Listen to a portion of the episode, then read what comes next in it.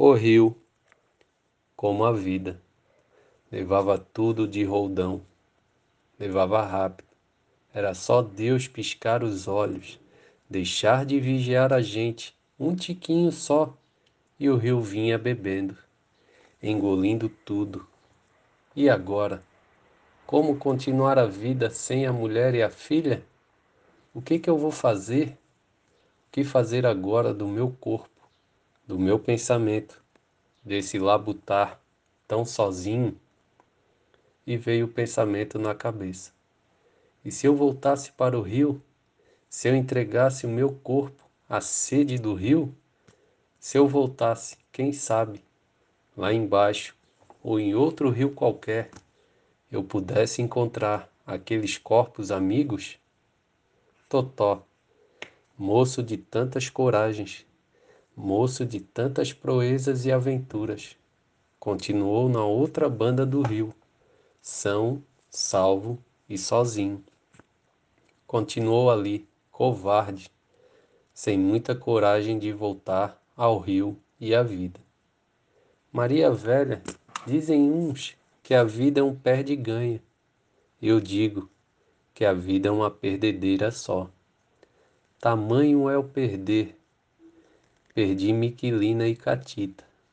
Perdi pai e mãe que nunca tive direito. Dado o trabalho de escravo nos campos.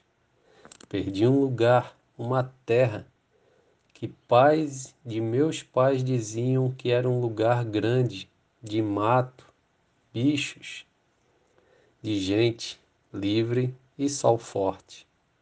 E hoje, agora que a gente perde um lugar e que eu já pensava dono, perder a favela, bom, que meu corpo já está pedindo terra.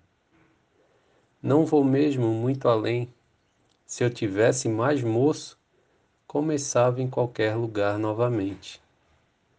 Comecei cheio de dor, mas comecei outra vida, quando cheguei são, salvo e sozinho na outra banda do rio.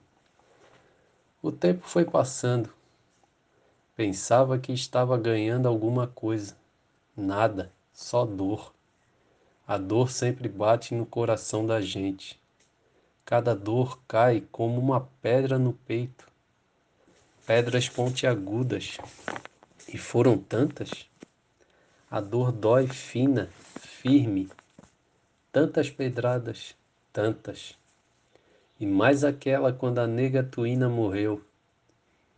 Contudo, Totó era homem duro, não morria por qualquer coisa. Talvez ele nem fosse de morrer. Pedras pontiagudas batiam sobre o seu peito, sangravam seu coração, e tio Totó ali duro, são, salvo e sozinho.